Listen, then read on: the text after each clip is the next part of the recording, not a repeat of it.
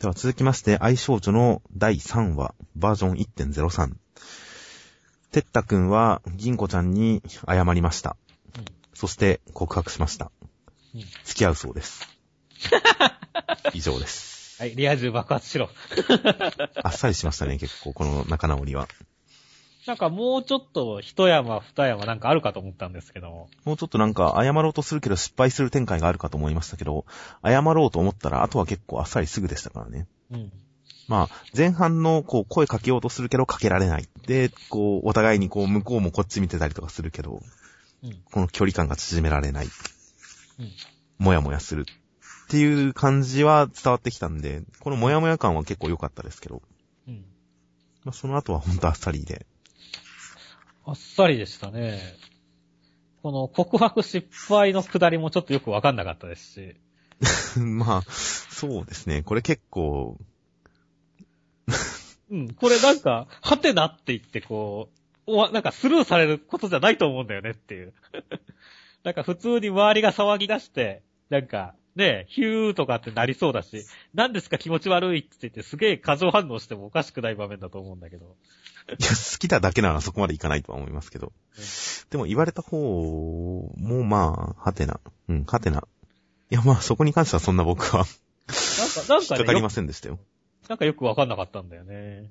一応、周りの人も注目してるっていう感じではありますしね。この影のモブたち。好きだって言ってる子までは、一応みんな、てったくんのこと見てますし。で、下の子までは、えー、下駄箱の外にいた生徒たちも下駄箱の方を向いてる感じがありますから。みんなそっち見て注目してるっていう感じではありますんで。まあ、その後人が吐けるまでは多分省略されてるかなり長い時間があったんだとは思いますけどね。なるほどね。なんか、あんまりその感じが伝わってこなかったんで、そうか。結構やっぱ時間経ってるんですね、この間って。まあ、ここは多分そんなに、そんなに、なんでしょうね。まあ、この失敗の仕方自体に対して必要かっていう疑問はちょっと残りますけど。うん、でもまあ、この展開をするんであれば、それを変に膨らませるっていうのは、あんまり作劇上意味はないことかなとも思いますんで。まあそうですね。そこでからさらに銀子ちゃんに誤解されるとかいう展開ならば、うん、うんそういう展開も結構ちょっと重、重たいっていうか展開が遅くなっちゃう感じもありますし。でもまあ、結局アプリを握ってたから、銀子ちゃんが帰らなかったっていうことなんですけど、もうちょっとアプリを有効活用してほしかったですけどね。せっかくなんで。そうなんですよね。まあ、例えばこう、嫌がる銀行、まあ嫌がると言っちゃあれだけども、まあ、これだとなんかたまたま横を通った銀行ちゃんが止まったっていう感じでしかないんで、なんかもうちょっと意思的なものがあったりするとよかったかもしれませんね。たまたま、まあ、えー、その別人に対して手握って好きだっていうシーンの時に、一応銀子ちゃんは視界の中にいるんですよね。で、視界の中にいて手握って別人だった。うん、で、帰っちゃったと思ってたけど、スマホずっと握ってたんで帰ってなかったという流れなんで、一応下駄箱まではてったくん追いかけてきてるんですよ。なので、たまたま横にいたというよりかは、追いかけてきて手を握ったまんまその場にいたんで帰れなかったという展開なんですよ。ああ、なるほど。そういうことなのか。この、画面上のこのそんなっていう振り出しの後ろにいたってことなんだ。そうです。わあ、全然読めてなかった。まあ、これはでも、てったくんも気づいてないですからね、銀子さんが残ってることに。このちょっと不自然さはありますよ。そうか、全然気がついてなかった。てっきりもう勘違いしてる、して別の告白をしたんだと思った。これはそんな、そんなって言った後に、後ろから歩いてきてるわけではないです、このシーンは。そうそう。だから最初だから後ろから歩いてきてると思ってました、完全に僕。いやはや、完全に読み間違えてました。まあ、わかりづらいっちゃわかりづらいと思います。うんこの点もやっぱりアプリを無理やり使おうとしてる感なのかもしれませんね。うん。それに引きずられる形でちょっと展開自体も分かりづらくなってるのかもしれません。あとまあ、ちょっと、これ、どうでしょうね。銀子ちゃんに告白を促されているじゃないですか。うん。これはちょっとてったくん楽しすぎな気がしますね。うん。ちょっとこの告白は緊張感がないですよ。まあもう、もう完全に負ける要素がないというか 約束された勝利ですからね、これは。相手が、ほんとどう反応するかわかんなくて告白っていうのが告白の醍醐味ですから。うん、ちょっと相手にさっきなんて言ったんだって聞こえてただろう。大声でもう一回。この告白はちょっと、ちょっと僕の中では、かなり弱められちゃってる感じがあるんで。そうですね。まあ、てったくんは失態を犯したわけですから、それをなんか挽回するような男気みたいなものを見せてくれた方が良かったですよね。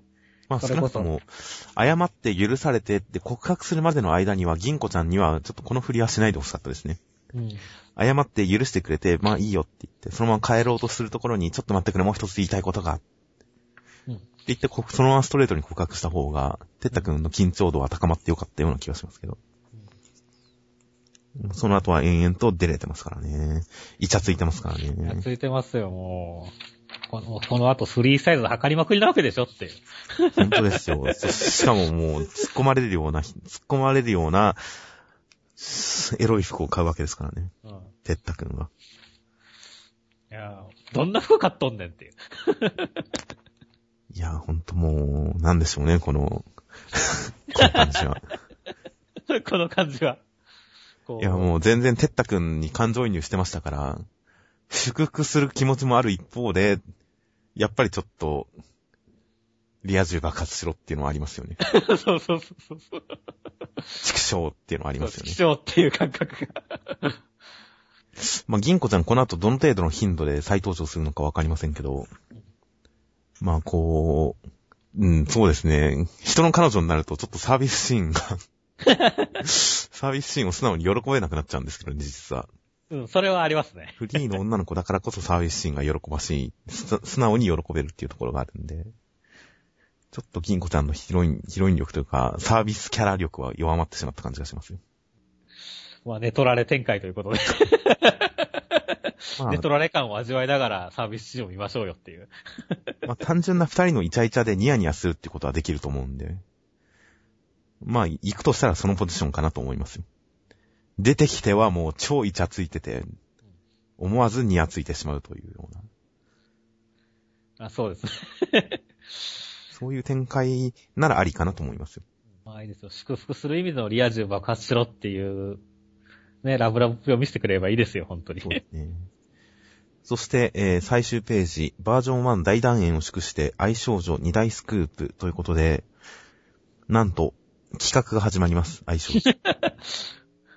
こうトリコみたいな企画が始まるわけですね。魔法のアプリ、アイデアを大募集。読者の皆様に、あなた自身が欲しいと思う魔法のアプリ、魔法のスマホアプリのアイデアをお聞きしたく思います。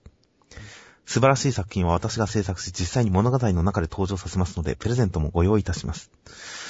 ということで、魔法のアプリ、アイデアを大募集。ほうほうほう。これ、エロいの以外来るんですかね？いや、もう、完全にエロいのしか来ないでしょ。もうエロいのしか想像できないですよね。うん。いや、もう絶対そうですよ。あの、ウゴウゴルーガーの、あの、読者アンケートは、読者のアンケートで、ね、ウゴウゴルーガーの先のドラマの展開が決まるっていうアンケートは必ずエロいのが1位を取ってましたから。あんまり覚えてないですけど。いや、まあ考えようと思えば色々と出てきもしますけれども。携帯を押してベルトにセットしたら変身するアプリとか。仮面ライダー。いろいろあるとは思いますけど、でもまあぜひとも、エロいのだけで攻めていってほしいですね、読者のみんなには。うん、制作、作者側が辟易として、なんでこんなエロいのばっかり来るんだっていうくらいエロいので押してほしいですね。いや、まあでもまあ、第1話がこれだからもう完全にそっち方面でしょ。ということで、アプリ募集も、磯部大喜利に続き楽しみな企画が始まりました。そうですね。えー、まあ一応作中では来週なんか、別キャラの話が始まるそうです。うん。またエロかったらいいなと思います。そうですね。では、続きまして、ワールドトリガーの第50話。うん、えー、色違いラービットさんに襲われているところに、おさむくんとキトラーちゃんが助けに来て、キトラちゃんがラービットの相手をしている間、おさむくんはかつてえー、とても一人では勝てなかったモールモッドと戦い、見事に勝ちました。うん、そして、キトラちゃんのところに向かうと、そこには、という引きになっていました。まあ、ここっちの煽りも良かったですよ。ワールドトリガーの煽りも良かったですよ。この三人組の上に、逃げろ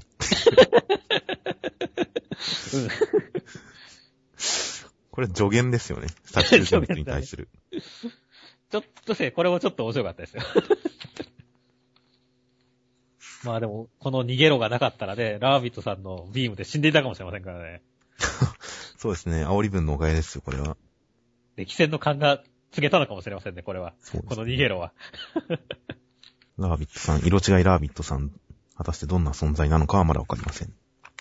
ひとまず今回のメインは、おさむくんのモールモット退治でした。いや、成長見られましたね。まあ、そうですね。ちゃんと倒してくれたのは良かったです。うん。まあ、このユーマくんのイメージに近づいてて、近づ、自分を近づけてっていうね。そうですね。まあ、ただ、なんかこの状況を考えると、一応価値はしましたけど、期待を超えてはくれなかったところがちょっとも物足りなさもなくはないですけどね。ほんとなんか頑張って一体なんとか倒したっていう感じじゃないですか。あとこのシミュレーターで散々演習してるっていうのも、じゃあ倒せるよねっていう。えこのシミュレーターってすげえ便利ですよね。すごい便利だね。まあ、だって普通にその、仮想訓練だけじゃなくて、100メーター級とか、50匹とか出せるわけでしょっていう。はいはいはい。すごいことだよね、これ。実践経験が積めるってものすごいですよね。しかも、ヤシャマルゴールとか作れるんですよ。ヤシャマルブラックも出てきますからね。しかも、どれだけ高度なプログラミング技術を宇佐美先輩持ってるのかわかりませんが、ヤシャマルブラックのことが気になっているが、生き別れの兄弟だということはまだ知らないヤシャマルピンクをプログラムで再現してるんですよ。そうですよ。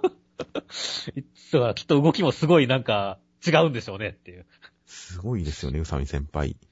ブラックと一緒に出てくると動きが悪くなったりするんでしょうね、きっと。いや、その、いやもう動きが悪くなるどころか、気にしてて、こう、ちゃんと、子作りとか最終的にはするんじゃないですか。兄弟なのに禁断の愛が。禁断の、その後バレて大変みたいな。すげえ高度な。このゲームやってみたいですよ、ほんと。やってみたいですね。宇佐美先輩プログラミングの。まあもしかしたら今後戦いの中で突然色違いラービットさんみたいな感じで、この、このモールモット何か違うって言って、よく見たらヤシマルゴールドっていうのがあり得るかもしれな い。ハッキングされて、よ読まれたみたいな。データが流出して。それはちょっと面白いな。いやいや、まさか、ヤシャマルゴールドっていう展開はちょっと楽しみですよ。楽しみですね。いやーでもこ、まあ今回のこのヤシャマルゴールドとかのね、あ、下りはすごい良かったですね。そうですね。宇佐美先輩のいいキャラが出ましたよ。うんまあ、さっきも言いましたが、倒すイメージがないからだって言われて、倒すイメージにしたのが、ゆうまくんのイメージに自分を重ねて倒すということで、おさむくんの才能はもしかしたら奇跡なのかもしれないんですね。あコピー能力ですね。P 能力。あれをやってみよう。うんただまあ一目では真似できないですけど。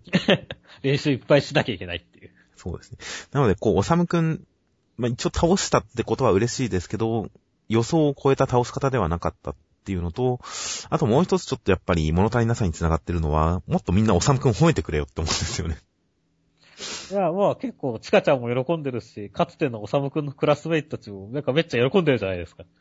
そう。この辺の人たちはやっぱりもともとおさむくんができるやつだと思ってるから、あんまりこう、評価してくれても、それほどでもないっていうのもありますし。やっぱ驚きを持って迎えてほしいですよね、もっと。ああ、この桜木花道が普通のシュートを決めたみたいな感じで。ああ、そうです、そうです。もっとみんな驚きを持って、おさむくんのこと褒めてくれたら嬉しいんですけどね。その点ちょっと物足りなかったです。キトラちゃんに褒められる展開が、だからこれ以降見てみたいですよ。いや、でもなんか、次のこの、こ、これは、まあ、これはっていう展開は、ど、何が起こったかわかんないけれども。褒められる展開に繋がっていくんじゃないですか？まあきっとキトラちゃんを助ける展開になるとは思うんですけどね。いや、もうだから、キトラちゃんがなんか捕まってエロいことになってるわけですよ。あなってないのかな？あ、そうでしょう。まあ意外とキトラちゃんだとね、意外ともうすでに、あの、新型もバラバラになってるかもしれませんけどね。そうするとさすがに新型である意味がわかんないですから、もし倒してたとしても、それは敵の策のうちってことだとは思いますけどね。はいはいはい。一旦倒される前提のトリオン兵なのかもしれません、そうだったら。増えてるっていう可能性もありますよね。ああ。まあ、とにかくこの引き、来週何か、どちらかといえばまあ、不吉なことが起こってる感じがしますから。うん。そしてまあ、実際何かよから、よからぬことは起こると思いますから。おさむくんには今後、今週以上に頑張って活躍してほしいんですけどね。そうですね。特に来週、まあ来週は、関東カラーですからね。もう連載1周年突破記念表紙関東カラー企画もあるよということで、まあ、人気投票だと思いますが、うん、楽しみですね。楽しみですね。女性陣に頑張ってほしいです。はい。では続きまして、ニセ恋の第112話。マリカちゃんの犬であるところの右助さんが恋をして、マリカちゃんに恋のアドバイスを求めました。マリカちゃんはラク君に、ラク君と実演するという形でアドバイスをして、その結果、右助さんは大失敗しましたという展開でした。まあ、今回もセンターカラーでした。そうですね。毎回タッチを変えてきますね、コミ先生は。いや、楽しいです。だから、カラーとかのたびに。マリカちゃん、まあ、可愛いマリカちゃんでした。そうですね。そして、ジャンプコミック11巻の表紙が載っていますが、これなんですね、表紙。これいいですね。可愛いですね。いやー、表紙をベトベトにする読者が続出するんじゃないかと思いますけど。もうもうだからみんな3冊くらい買ってね。ベトベト、ベトベトよ。ベトベト。いや、単にこのキスシーンだからキスしてふやけちゃうんじゃないかって話ですからね、別に。そう、だから、だからベトベトにする用と、鑑賞用と保保存用にしてくださいっていうことで。もしくは、ベトベトで朝昼晩用と3冊は必要かもしれませんからね。ああ、大変ですね。ということで、今回もマリカちゃん会と。機動隊の部隊長、右助さん。お前は、お前は8巻以来の。最新巻の3巻前以来の。全然覚えてないですね。いたっけ、こんな人。僕も覚えてはいないですけど、でも実は今ジャンプライブで配信されている毎日ニセ恋というのがありまして、今じゃないですね、先週配信されていた毎日1話ずつ、えー、セレクトしたニセ恋を配信するというのがありまして、マリカちゃんがファミレスでアルバイトをする回が配信されたんですが、うん、あの時客として入ってきた機動隊はこの人でしたね。ああ、なるほど、なるほど。そんなところにいたんですね。あの、毎日ニセ恋はこのための伏線だったんだなと思いますよ。はいはい。まあでも、意外とそういう連動があるとね、こう、忘れたキャラも思い出せるからいいですね。ということで、右助さんの恋愛相談。そうですね。まあ、相談する相手も間違ってますけどね、完全に。いやいやいや、頼もしいじゃないですか。すごい、こんな狂気に身をやしているマリカちゃんですよ。どんだけ振られようと、どんだけ不幸な目に遭おうと、決して心くじけないマリカさんですから。うん、それに学べば、彼女のことを支持すれば、おそらくは、やはりどれだけ、どれだけ不幸があってもくじけない心を育めるんじゃないですか。狂気の愛を育めるんじゃないですか、マリカさん。それ、それ目的違う。まあまあまあ。まあでも、それも多分まあ、右助さんがね、他に相談できる女子がいなかったってことなんでしょうけど。まあ、マリコ、マリカちゃんの反応もいいですね。うん、口では、あの、適当に話を聞いて追い返しましょうかって口では言いながら、心の中では、私が力になりますわっていう。うん、いや、なんていい子なんでしょう。いや、本当になんていい子なんでしょう。右助さんは本音と建前が逆だなんて思ってますが、違いますよ。マリカちゃんは、口ではこんなひどいことを言いながら、心では大変気遣ってるんですよ。うん。いや、もう心が綺麗ですからね。純粋ですから。でも愛に対して真剣ですから、マリカちゃんは。そしてまあ今回もいい。今回もマリカ、マリさん百面相でしたね。ああ、まあいろいろな顔を見せましたね。うん目をランランと輝かせながら。このカモーン、カモーンっていう表情すごいね。もっとガットガットとか。カモーンと言ってるところとかすごいいいと思うんですよね、僕。ハーハーしてますからね。いや、ほんとマリーさんはかわいそうですよね。かわいそうだね。そうだね。かわいいを通り越したら絶対かわいそうになってくるんだよね。いや、でも、ラク君のこの適当なあしらい。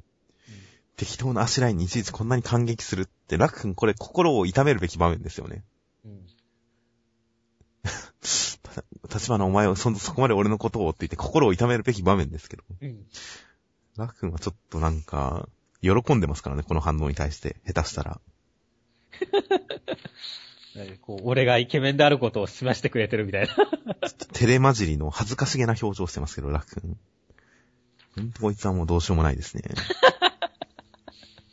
いや、ほんと付き合う気がないなら断固として断るべきですよ、ここは。そうだね。こう。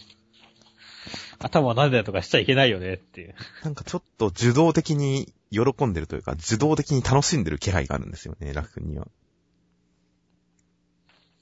これはちょっと良くないですよ。うん、それに対して右助さんのこのまっすぐさ、なんて素晴らしいんでしょう。兄貴と呼んでいいっすかっていう 最後のこの告白、告白場面も良かったですね。これいいよね。このうち良かったですね。今度の週末俺と結婚してくださいっていう。しかも頭をわしづかみしながら、指輪を差し出し、今度の週末俺と結婚してください。シャイニングウィザード。ここまでの展開をちゃんと伏線として活かすこの展開はうまいなと思いましたよ。うん。いや、よかったですね。本当にそのままやるのかっていう これは面白かったです。うん。で、その後にこう、マリカさんがね、こう、あの、ダメだったんですけど、って言ったと、まあそういう時もありますよねって。すげえ、華麗にポジティブに返してるじゃないですか。まあ、それは、マリカちゃんだっていつも拒絶され慣れてますからね。そうそうそう。マリカちゃんはいつも、まあ、多分こう、ラク君に報われないために、まあ、こんなこ日もあるよねっていうふうに思ったんだなって思うと。逆にこのマリさんのかわいそうな感じもと、心の強さの両方が表しててよかったですね、これ。ラク君ここで右助さんに対して、かわいそうだな、この人って言ってますけど、本当にかわいそうなのはマリカさんだってことをなぜわからないんですかね。そうですね。これだって、マリカさんの姿ですからね。本当ですよ。積極的に言って、ラクさんは結婚してって言って拒否され続けてるって、まさにマリカちゃんの姿ですからね。そうそうそう。ただ、シャイニングウィザードがないっていうだけで。うん。それを、ラクに気づいてないですからね。いやー、相変わらずほんとどうしようもないですね、この男は全く。ほんとどうしようもないですね。ということで、マリカちゃん不公開でした、今回。ほ んとその通りです。右助は、ほんと右助は悪い意味でマリカちゃんを見習ってしまいましたね。うん。ちなみに今回、ニセ恋のセンターカラーの前に、コミ先生の短編集が4月4日発売というのが載っています。うん、かつて、ダブルアーツの連載開始前には、短編の名手として名を馳せた新人コミ先生ですから。うん、まあ、その短編、実は今まで収録されてなかったんですね、コミックスに。そうですね。おそらくは。もしくは、もしくは、なんでしょうね。収録されてるけど再録ってことなのかもしれませんけど、よくわかりません。短編は全部読んでるんで、コミックスに収録されてて読んだのか、当時読んだのか、記憶が混ざってるんで、コミックスに収録されてるかも僕はよくわからないので、まあ、面白いですよ、全部。うん。そうそう、僕もいくつかは読んでるんで、あの、多分全部はちょっと見てない気がしますけど、いくつかは読んでるんで、これはでもちょっと欲しい感じですね。320ページ。1、2、3、4、5、6。6作品で320ページ。1作平均50ページ。すごいな。まあ、そうですね。ペルソナントなんかは、がっつりバトル方向に振った読み切りでしたが、うん、残念ながらその路線は、うまくいかなかったんでしょうね。まあ、この恋の神様も楽しみです。はい。では、続きまして、サイキクソの災難の第89回。サイキ君は、えー、猫、遊びに来ていた猫が、喉にプラモデルを詰まらせてしまったのを助けるために体を100分の1に縮小しました。そしてゴキブリに襲われて大変なところを猫が助けてくれたので、それまですごいツンケン扱っていた猫に対しても優しくなりました。うん、ハッピーエンドでした。また佐伯くんに勝てるキャラが現れましたからね。昔佐伯ソの災難に関していい話が苦手なんじゃないかってことを言ってましたけど、うん、いや今回のはいい話でしたよ。いや、この猫かわいそうだなって思いましたもん、途中ずっと。それは、いろんな境遇的に 猫の可愛さに佐伯くんが動じないっていうことに対して、こう、なんでだとか、外に放り出されるとか、その辺まではいいんですけど、うん、その結果、お腹が空いてご飯を食べに行ったら佐伯くんに放り出されて、結果、プラモデルを食べて死にかけるっていうのがすごい可哀想ですよ。その際に切断をされそうにもなりってますからね、首を。まあ、切断は結構佐伯くんは抵抗ないみたいですけどね。うん。まあ、戻せるからってことなんです戻せるからですけど。昔もなんか、切断しようかなみたいなこと言ってる時が ありました。マジックの時か何か覚えてないですけど、切断は結構佐伯くんの中では抵抗ないらしいんで、切断でもいいのかなと思いましたけどね。そうです。まあ結局、小さくなってもどうやって解いたかは出てきてないですけどね。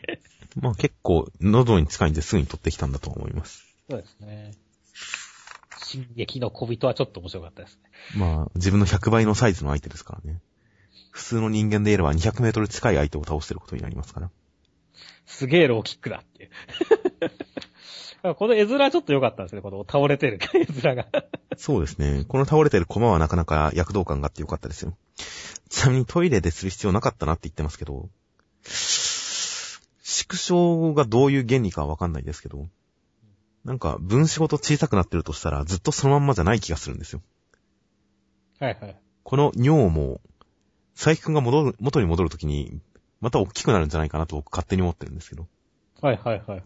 だからもしこれトイレでしなかったら、一滴チタって垂らしといたところに、佐伯くんが元に戻ると同時に100倍の量の尿がジョバって現れると思うんですよね。想像したくないですね。なので、トイレでしてよかったと思うんですけどね、これは。そして、佐伯くん、超能力あってもゴキブリは殺せないんですね。やっぱ気持ち悪いから。いやー、だってゴキブリは、まあ、殺すとなんかいろいろ面倒なことが起きるだけじゃないですか。ああ、なるほど。うん。それは嫌でしょ。子供が生まれてきたりとかもしますし、ね、そうそうそう。したいから。うん。それはなんかもうね、そういう知識があればあるほど嫌じゃないですか。まあ、確かにこれ、どっかにアボートすればいいんですけどね。まあでも、なかなかね、あれを前に冷静な判断をするってのは難しいですよ。金額を考えるのも大変ですしね。で、最終的にはアンプの飯になったと。いやー、頼もしいね、って。これアンプに落ちる佐伯くんっていうのはいいですね。よかったですよ、ほんと。可愛がってあげてほしいです。いっそ飼ってあげたらいいんじゃないでしょうか。象が来た時も助かりますよ、きっとアンプがいれば。では続きまして、イリーガルレアの、えー、第4話、川崎ということで、えー、スカーシティ警察殺人課の川崎さんが、アクセル様を迎えに行って、えー、レアを保護している施設の楽しそうに暮らしているレアを見て感化されて、そして気がつけば、希少種犯罪対策課の一員になっていました。次の対象、次のレアはユニコーンですということになりました。まあ、正直これが第2話だと思うんですけどね。いや、俺もそう思いましたね。2話だこれって思ってましたよ。ウェアウルフさんの話は何だったんでしょうね。うん。そうなんですよね。こう、まあ1話で、こう、アクセルさんがね、いろんなとこに喧嘩を打って、希少種、犯罪対策課ができて、で、2話でメンバーが揃ったっていうのが普通ですよねっていう。すごいにわかんでしたよね、今回。コミックスに収録するとき、兄さんは削ってもいいんじゃないかっていうぐらい今回2話でしたよね。2話ですね。川崎さんもいい読者視点キャラでしたしね。うん、ちゃんとこのアクセルさんのところに行っていろんなものに驚くっていう。うん、いや、実にいいリアクションしてますから。いいリアクションだよね、これ。ウェアウルフさんの話に足りなかったのは川崎さんだったんですよ。そうだね。この驚き役だよね。驚き役がいなかったんですよ。いや急にだから評価は上向きましたよ。そうですね。面白、ギャグも面白かったですし。面白かったですね。なずなちゃんも肌がトーンになってましたし。うん、そうですね。前回、第1話の時は全部車線でしたもんね。トーン使ってなかったですからね。いやまあ、それは正直どうでもいいんですけど。今回は前半の この、すげえヴァンパイア感とか良かったですしね。これいいよね。まさかバン、まさかヴァンパイアなんじゃ、いやいや、まさかそんなまさかって言ってると、缶置きから出てきて、血が足りんって言ってるって。この、このヴァンパイア感は面白かったですね。うん。そう、畳みかけるね、ヴァンパイア感だから、そうそうですね。で、ちゃんとヴァンパイアっていうね。ヴァンパイア。まさかヴァンパイア。もしかしてヴァンパイアって言ったら、ブラックヴァンパイアの王だっていう。最上級の来ちゃったっていうのは、なかなか面白かったですね。面白かったですね。あとはまあ、この、その後、牙のチェックとか超面白いんだけど。はあ、抜けますからね、牙。これはナイフにしようか。矢尻だなって、やっぱりこういうのでちゃんと日頃から作ってるんですね。豆だね、王様。豆ですよ、王様。抜けますからね、どんどん。そしてこの保護施設のところの、この施設の賑わい感とかもすごい伝わってきますしね。そうですね。ほんと何なんでしょうね、この施設。いや、まあ保護施設ですよ。保護されたレアの。そうですね、結構なんか、西洋東洋入り混ぜっていろいろいますよね、これ。ああ、確かに、いかにも東洋風の鬼っぽいのとかもいますね。一つ目小僧みたいなやつもいますし。いやもう世界のレアが集まってるわけですよ。で、まあ、こう、ちゃんとそこの賑わいも描かれてて、そして川崎さんがちゃんとそこにこう感化されるという。ちゃんと人魚の子も出てきましたしね。うん。妹さんも出てきて、あの子も笑ってるじゃん。という、この、川崎さんが感化される感じはかなり良かったですよ。うん。まさにいい第2話でしたよ。いい第2話でしたね。ということで、来週以降はユニコーン、まあ、ユニコーンは本人はただの薬という感じらしいんで、まあ、実際どういう犯罪かはわかりませんが、川崎さんが頑張ってくれたらいいですね。そうですね。うん、ワトソン君的なポジションとして。来週もなんかいいリアクションとツッコミ期待してますよ、川崎さん。はいはい、では、続きまして、磯部磯部物語雪は辛いよの無類のキリン好き中間良先生による第35話。うん、なんでしょうね、お犬様の回で無類の猫好きと言い出したり、ええ、ゾウの回で無類のキリン好きと言い出したり、うん全く中間良先生はツンデレですね。ほんとツンデレですね。内容としては、磯部駅に象が来ました。刀を持って帰りました。これ、象が来たのはいいですけど、いや、それもどうかと思いますけど、なんで磯部家の壁にこんな牙突き刺して鎮座してたんですかね。うん、すごいよね、これ。なんだろう、勢いですげえ笑っちゃったんだけど、今週。い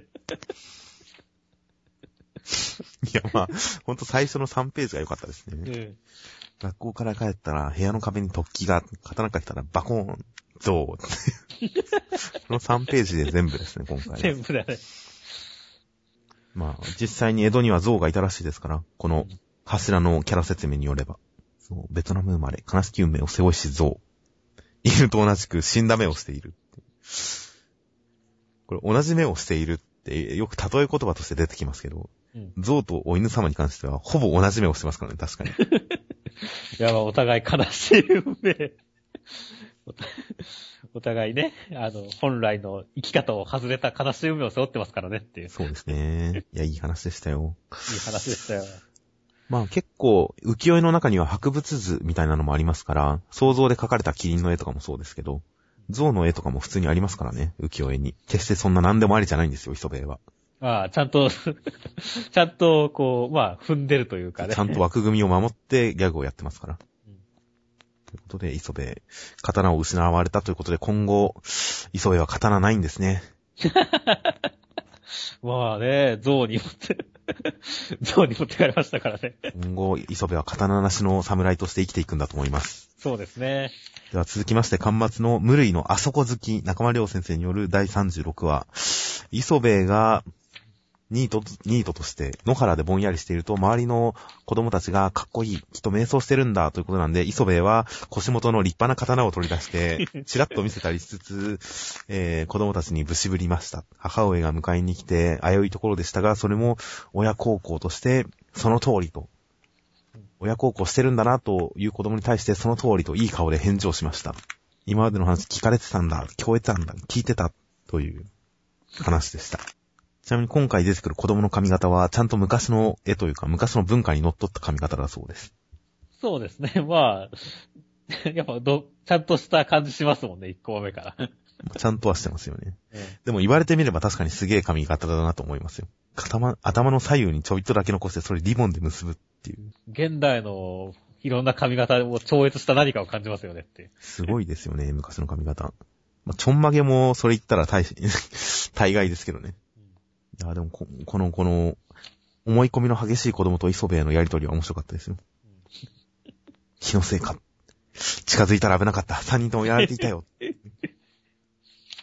この辺、磯部も分かってやってるなっていう感じがいいですよね。中二病ですよね、まさに。うん、中二なんてもう、周りに誰もいなくてもやってそうですもんね。野原とかで、はっ、気のせいか。やるやる。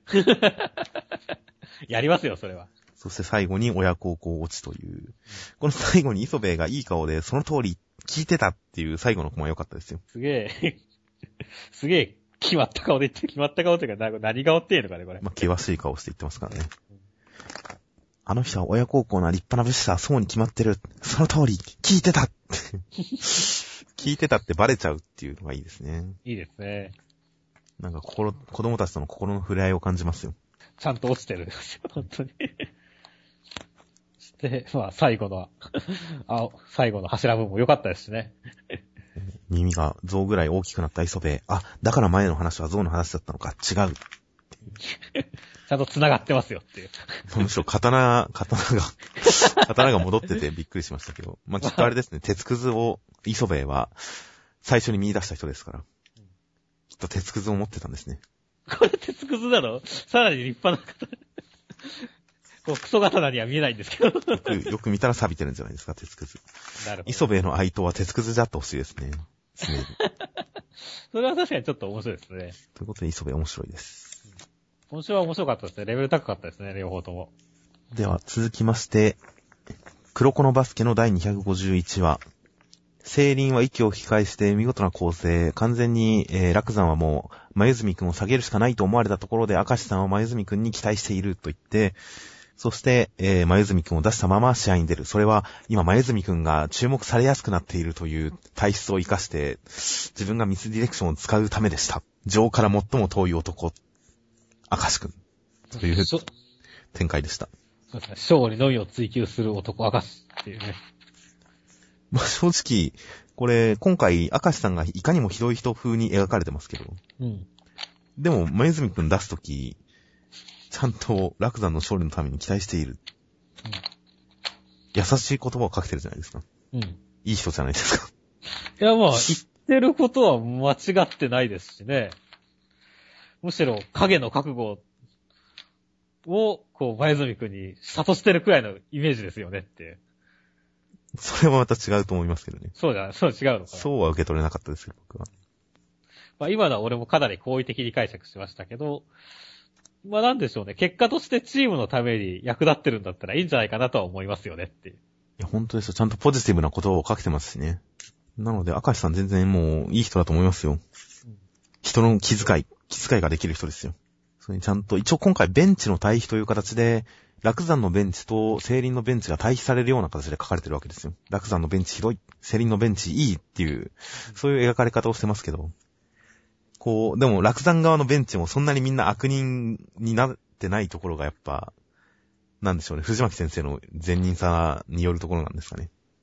そうですね。まあでも、逆にこ武漢の五将の皆さんが、こなんかすごい前住くんディスリーを始めるわけじゃないですか。はい。